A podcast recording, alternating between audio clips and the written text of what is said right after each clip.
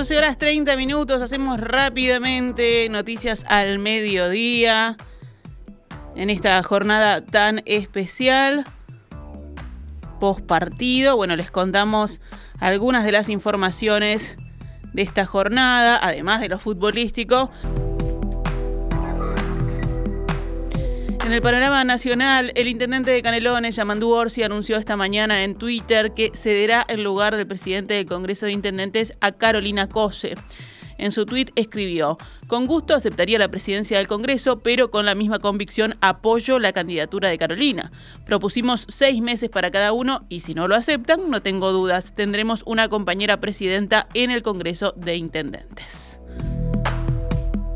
Si nos vamos al plano internacional, con renovado impulso el gobierno de Nicolás Maduro y la oposición reanudarán este viernes en México negociaciones sobre la crisis de Venezuela tras 15 meses de interrupción que oxigenaron al chavismo. La agenda se mantiene sin cambios. Los opositores insisten en pedir un cronograma rumbo a las elecciones presidenciales libres previstas para el 2024 tras acusar a Maduro de conseguir la reelección fraudulentamente en 2018, mientras el gobernante exige levantar las sanciones que Estados Unidos impuso a la otrora potencia petrolera. Pero analistas como el consultor político Pablo Andrés Quintero consideran que el contexto internacional, además de un debilitamiento de la oposición, han quitado incentivos para que Maduro ceda en las negociaciones. Rusia prosiguió hoy su estrategia de bombardear las infraestructuras de Ucrania, provocando cortes en el suministro de agua y electricidad de varias ciudades, y se dijo segura del éxito de su ofensiva pese a sus reveses en nueve meses de guerra.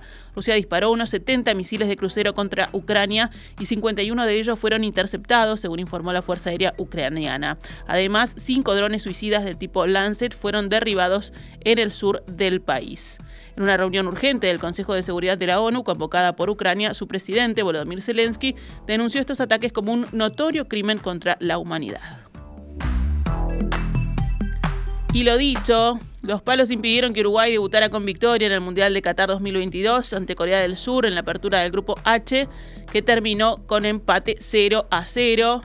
Un cabezazo de Diego Godín a los 43 minutos y un furibundo remate de Fede Valverde a los 89 fueron repelidos por los parantes cuando el portero surcoreano estaba batido. Diego Godín, capitán de la selección, habló a la prensa tras el debut de Uruguay ante Corea del Sur. Nos costó el inicio, tuvimos muchas imprecisiones, perdimos muchos duelos, que es nuestro fuerte, no pudimos salir con claridad más allá de alguna contra. Nos costó, se cerraron bien, nos encontramos, no encontramos los caminos, abusamos del pelotazo largo, que era un arma para la sorpresa, no pudimos romper el arco, pero es importante, si no puedes ganar, no perder.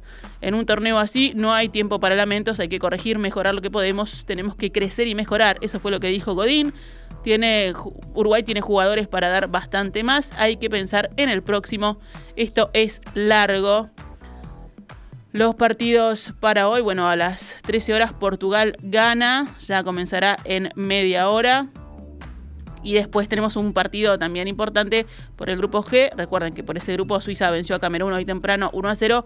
Eh, y a las 16 horas Brasil, Serbia se estarán enfrentando en Qatar.